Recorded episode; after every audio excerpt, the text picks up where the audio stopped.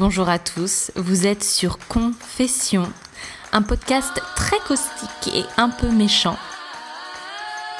Ce troisième épisode s'intitule J'enseigne.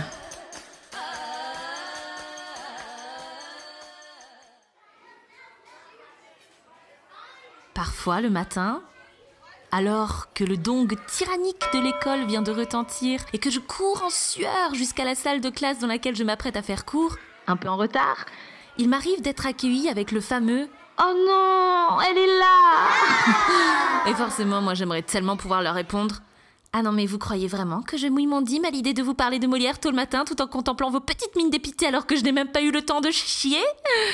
Comme vous pouvez le comprendre, je, suis professeur. D'ailleurs, si quelqu'un faisait de ma vie un roman, hein, il commencerait sans doute par cette phrase 5h34, l'heure à laquelle les pauvres comme elle se lèvent pour aller bosser.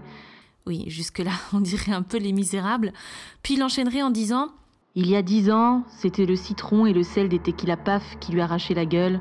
Maintenant, c'est le réveil. Oui, effectivement, dans ce roman, on glisserait vite dans un style hybride entre le paillard et le roman de gare.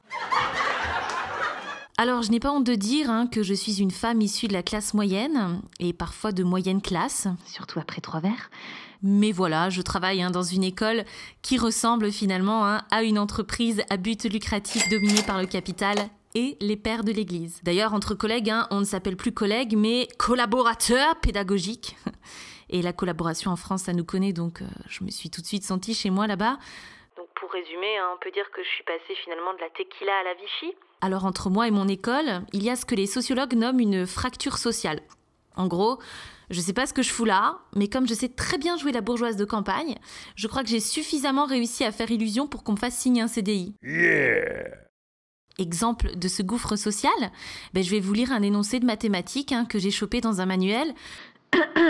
Lors de son 21e anniversaire, le prince Abdul a commencé à recevoir des virements annuels depuis un fonds de placement. À chaque anniversaire, il reçoit une fois et demi autant que l'année précédente. À l'âge de 25 ans, il a perçu un total de 953 668 dollars et 25 centimes. Du coup, question Combien a-t-il reçu lors de son 21e anniversaire? Alors dans un langage adapté à mon milieu, hein, donc chez les pouilleux et les gratte-culs, euh, dans le troisième dessous. Jusqu'à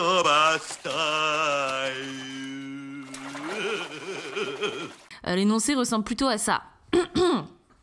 à son 21e anniversaire, Jennifer s'est inscrite à l'AI pour des problèmes de dos.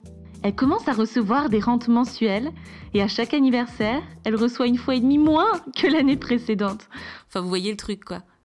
Après, être prof, hein, c'est aussi entendre au moins dix fois par jour Madame, que il m'embête, Mathieu Ce à quoi j'ai souvent envie de répondre Mon cher Julien, il va falloir apprendre à mettre votre queue au bon endroit puis être prof, hein, c'est aussi scoltiner ses pairs en salle des profs. Alors toutes les salles des profs, je dirais même chaque entreprise a son marque.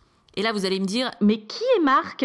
Marc, c'est ce collègue, la cinquantaine, un peu bedonnant, le cheveu rare, l'œil lubrique, qui, quand tu lui lâches un innocent Ça va, Marc? ne peut s'empêcher de te répondre eh ben toujours quand je te vois. Et puis le jour où tu t'es un peu apprêté, hein, oui parce qu'il faut savoir que moins je dors, plus je me maquille, au risque avec mon manteau en léopard en fin de journée et le maquillage qui dégouline de ressembler à un vieux tapin. Donc le jour où tu t'es un peu arrangé la gueule, hein, Marc te dit, ses yeux plongés dans mes yeux, enfin mes yeux du bas. Eh ben dis donc, ils en ont de la chance les élèves de t'avoir comme professeur, hein. Oh.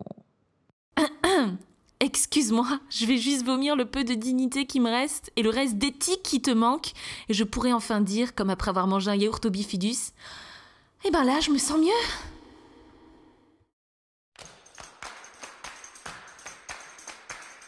Vous venez d'écouter Confession, un podcast très caustique et un peu méchant. Alors sachez que ça m'éclate profondément de pouvoir vous proposer de petites pastilles cyniques et critiques sur des thématiques du quotidien. Pour me soutenir, n'hésitez pas à partager ce podcast qui est disponible sur Spotify et sur l'application podcast d'Apple et à mettre plein de commentaires et plein d'étoiles.